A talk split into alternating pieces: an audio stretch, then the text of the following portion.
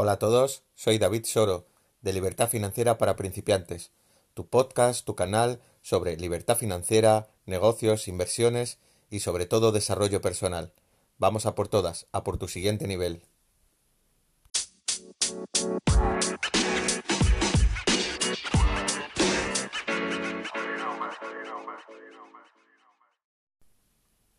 Hola a todos. Bueno, vamos a comenzar un nuevo episodio más, el episodio número 11. Muchísimas gracias a todos por las muestras de cariño, todo lo que estamos creciendo en, en Spotify, todo lo que estamos eh, pudiendo compartir con vosotros y las muestras de cariño en tanto en mi canal de YouTube como en, en redes sociales, Instagram, Facebook, eh, Telegram. Bueno, estoy abrumado y bueno, muchísimas, muchísimas, muchísimas gracias a todos. Eh, bueno, hoy, he titulado el, el podcast de mm, Me compro la moto. Bueno, ¿y qué significa? Bueno, eh, este podcast viene propiciado por, por, por estos pequeños, estas pequeñas caprichos, ¿no? Estos pequeños juguetes de mayores, ¿no? Estos pequeños caramelos de mayores. Bueno, normalmente cuando no, no sé si alguno de ustedes ha, tenido un hijo o no, pero cuando tienes un hijo, bueno, pues le surgen varios caprichos, eh, cada dos por tres, y, y, le gustan los juguetes, y quiere juguetes, ¿no? Y la verdad es que eh, tenemos que contener esa, ese movimiento, ¿no? Intentar enseñarle a nuestros hijos que, que todo no es, no es, no son juguetes y que, y que no se puede tener todo en la vida y que, bueno, este tipo de cosas, ¿no? Que, que si sois padres eh, me entenderéis perfectamente. Bueno, eh, la cosa es que según vamos creciendo, eh, vamos empezando a trabajar, vamos empezando a generar ingresos, ¿ok? Pero seguimos teniendo las mismas costumbres, o sea, sé, queremos juguetes seguimos queriendo juguetes. El cerebro quiere juguetes. El cerebro tiene la necesidad de querer cosas, de poseer cosas, y si encima tienes dinero, pues adelante. O sea, el cerebro encantado, ¿no? Entonces son los juguetes de mayores. Bueno, un amigo mío me decía que, se iba a comprar una, moto, se la va a comprar y, bueno, el caso es que es una moto que le gusta mucho y, bueno, es un juguete, es un juguete al fin y al cabo, ¿no? Una motocicleta, pero es un juguete. Y bueno, el caso es que eh, él tiene el dinero, el dinero ahorrado, él tiene, tiene todo para, para podérsela comprar y, todo para poder eh, hacerlo. Y claro, él me decía, bueno, yo ya sé eh, lo que opinas tú de los activos y los pasivos, ¿no? Y, esto me recuerda varias historias, ¿no? De, cómo, de cómo los ricos y los pobres, eh, en varios libros, sobre todo de Robert Kiyosaki, muestra eh, cómo gastan el dinero los ricos y cómo gastan el dinero los, los pobres. En el cuadrante del flujo del dinero, eh, os quiero recordar, es en uno de mis episodios, eh, bueno, ya hablaba de él, ¿no? Eh, Robert Kiyosaki decía que en el cuadrante de la izquierda están los empleados y los autónomos y en el cuadrante de la derecha están los dueños de negocio, los inversionistas, ¿ok? Y que la mayoría del dinero estaba en el lado derecho. El 98%, como quien dice, está en el lado derecho del cuadrante y el resto trabaja por dinero. una cosa no significa que en el lado izquierdo no se pueda ser millonario, ¿vale? Pero el lado derecho es donde están el 2% de la población mundial y donde se mueve el 98% del dinero en todo el mundo, ¿ok? Así que, teniendo esto en mente, Robert Kiyosaki siempre dice que la manera con la que gastan los ricos y los pobres, si ves un estado financiero en, en, el juego Cash Flow, verás perfectamente cómo entra el dinero y, cómo sale, ¿no? Eh, Robert Kiyosaki tiene un, cuadrante, tiene un, estado financiero en el cual tiene activos pasivos, ¿vale? En dos cuadrados, uno encima del otro, y eh, ingresos y gastos, ¿vale? Activos pasivos, ingresos, gastos. O ingresos, gastos, activos pasivos, perdón. Arriba y abajo, arriba ingresos, abajo gastos, y luego un recuadrito en vertical en el cual pone activos y pasivos. Bueno, así es como debería de estar prácticamente toda tu vida financiera, ¿no? Bien organizada y bien entera, ¿no? Entonces, eh, la diferencia está que los, los ricos lo que hacen es que de sus activos y sus pasivos, de sus ingresos, dijéramos, eh, van directamente a sus activos y de sus activos que le genera ingreso pasivo va otra vez a sus ingresos y así sucesivamente. Eh, esta línea pasa por los gastos, por supuesto, y pasa también por los pasivos, pero es una línea que pasa sutilmente por ahí. ¿Por qué? Pues porque se dedican en cuerpo y alma a seguir generando activos que creen ingreso, que creen un flujo de capital. Ahora yo te pongo la duda, tú imagínate que tienes un dinero, que tienes mm, un dinero X para poder comprarte el juguete que tú quieres comprarte y eh, todo, eh, dijéramos, toda persona que está en el cuadrante de la izquierda, lo que primero piensa es que, bueno, he podido ahorrar este dinero, me he tirado X tiempo ahorrando este dinero y ahora puedo coger y comprarme el juguete. ¿Vale? Pero los ricos no piensan así, los ricos piensan simplemente una cosa, es que tu dinero es tuyo y no tienes que perderlo por nada del mundo. Y como tal, tienes que hacer que tu capital, tu capital, que es ese dinero que has estado ahorrando, crezca sin parar, crezca sin parar. Y, claro, en el momento en el que tú inviertes en, en, una casa, en un coche, bueno, lo que todo el mundo, en ropa, inviertes en alguno, en alguna de estas cosas que generan ingresos, eh, o sea, que son eh, pasivos realmente, o sea, te quitan dinero del bolsillo, en ese mismo instante tu capital empieza a bajar. Otro día os hablaré de Las leyes del oro, un libro tremendo que es el hombre más rico de Babilonia. Os hablaré un poquito más en, eh, de cómo funcionan las leyes del oro ¿no? en este libro. Pero eh, a grosso modo os diré que, bueno, pues eso, en vez de engordar tu bolsa, en vez de, en vez de hacer que tu capital no pare de crecer, eh, lo que estás haciendo es constantemente engordas tu bolsa, pero rápidamente compras un pasivo engordas tu bolsa y rápidamente otro pasivo y así constantemente de tal manera que el día de mañana sí a lo mejor tienes una cartera más o menos eh, con algún ahorro pero ni muchísimo menos todo lo grande que pudiera ser y por supuesto ni muchísimo menos esa mm, tan ansiada libertad financiera si me estás escuchando eh, puede llegar si no si no tomas si no tomas un remedio, ¿no? Si no haces, si no haces un esfuerzo. Entonces, ¿qué es lo que harían un rico, ¿no? Eh, os voy a, introducir una pequeña historia que, que, yo cuando empecé a estudiar el, este camino de la libertad financiera, que es como una universidad, es la universidad de la libertad financiera, donde se aprenden cientos y cientos de materias. Bueno, pues esta historia es la historia de una persona que entra en un banco y le solicita a su al, al cajero que ver al director. Bueno, ve al director y eh, le dice, mira, es que eh, quiero un, un préstamo, un préstamo porque es que me voy de viaje.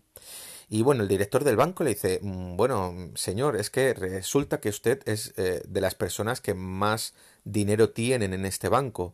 Usted es una persona millonaria y la verdad que eh, ¿de cuánto sería ese, ese préstamo? No, simplemente de, de 3.000 euros. Es un viaje rápido y 3.000 euros. Eh, bueno, sí, sí, sí, no hay ningún problema. Nosotros, por supuestísimo, le vamos a conceder este, este préstamo y, esperemos eh, con un interés lo más bajo posible, por supuesto. Y, venga, adelante, adelante, de acuerdo. Y entonces este hombre les dice, genial, pero quiero dejar mi Ferrari a cuenta.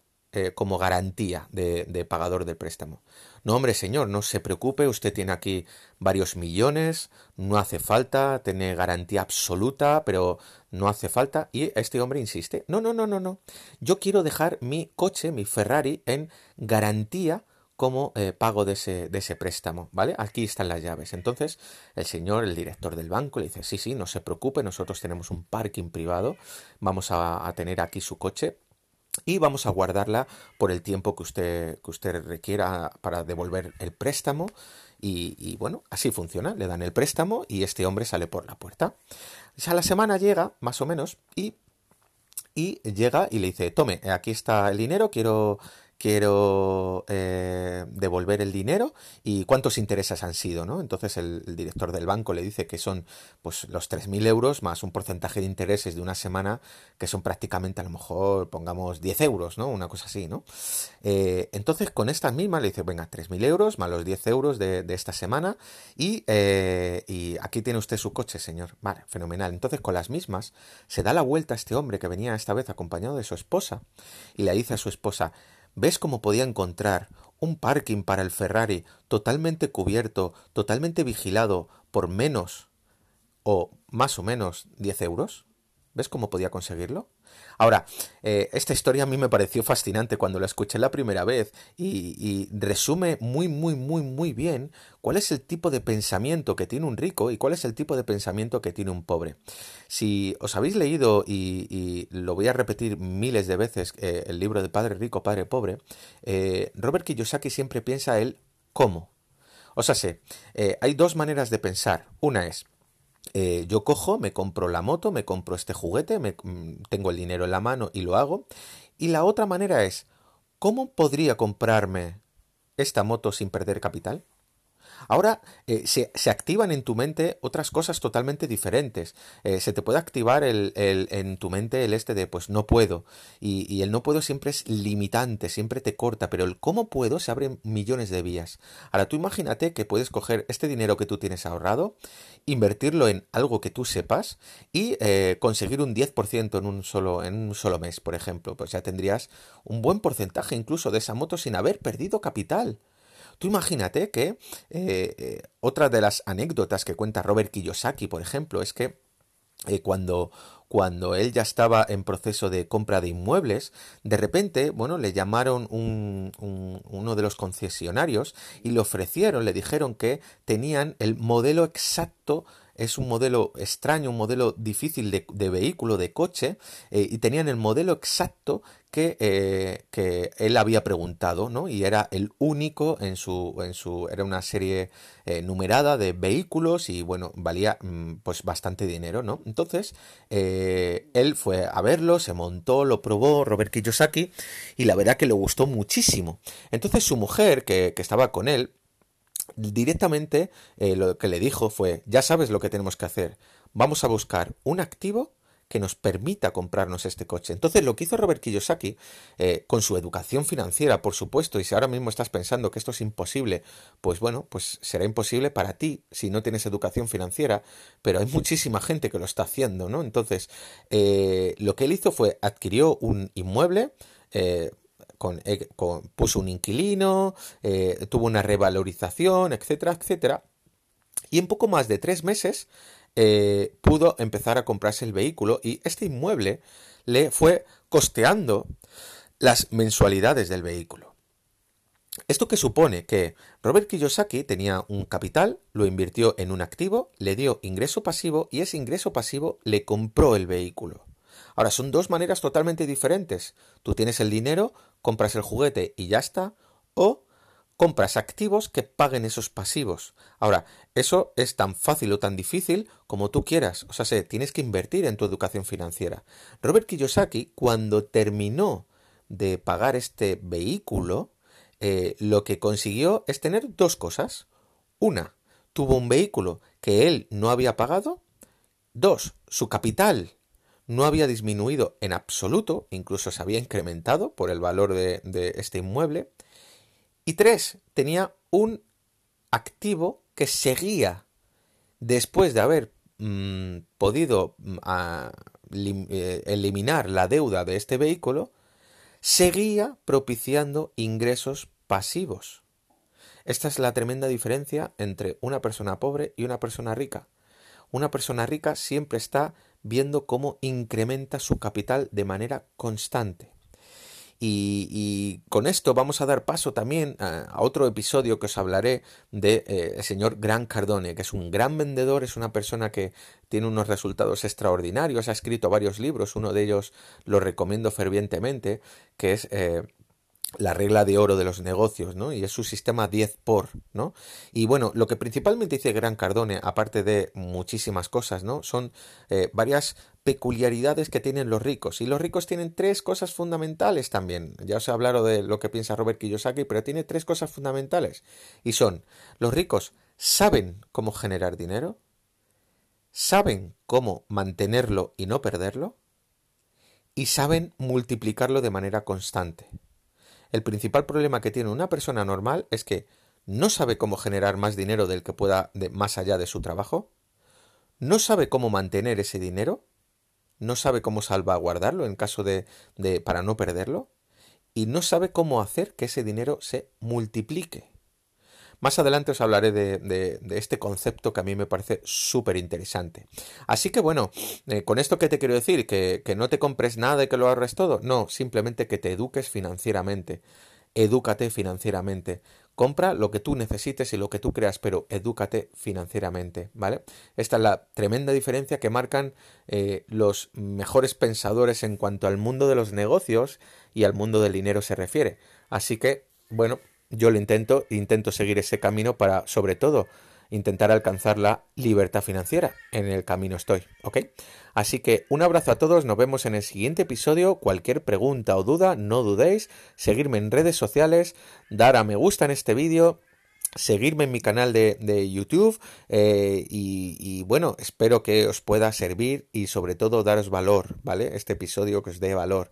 Y otra cosa muy importante, y siempre termino con esto, no me hagas ni caso si no quieres. O sea, sé, créate tu propia opinión. Y a partir de ahí, si lo que yo te estoy diciendo te encaja con tu propia opinión, pues adelante, iremos de la mano. Un saludo a todos y nos vemos en el siguiente episodio.